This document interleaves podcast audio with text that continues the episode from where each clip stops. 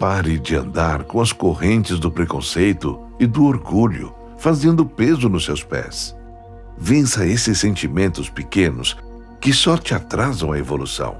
Tire essa bandana de teus olhos, estique o pescoço e olhe acima.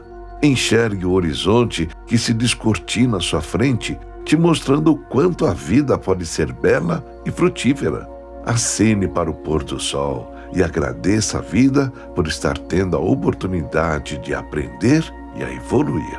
Os anjos do além ou as estrelas do céu te mostrarão os melhores caminhos, assim que você puder enxergá-los.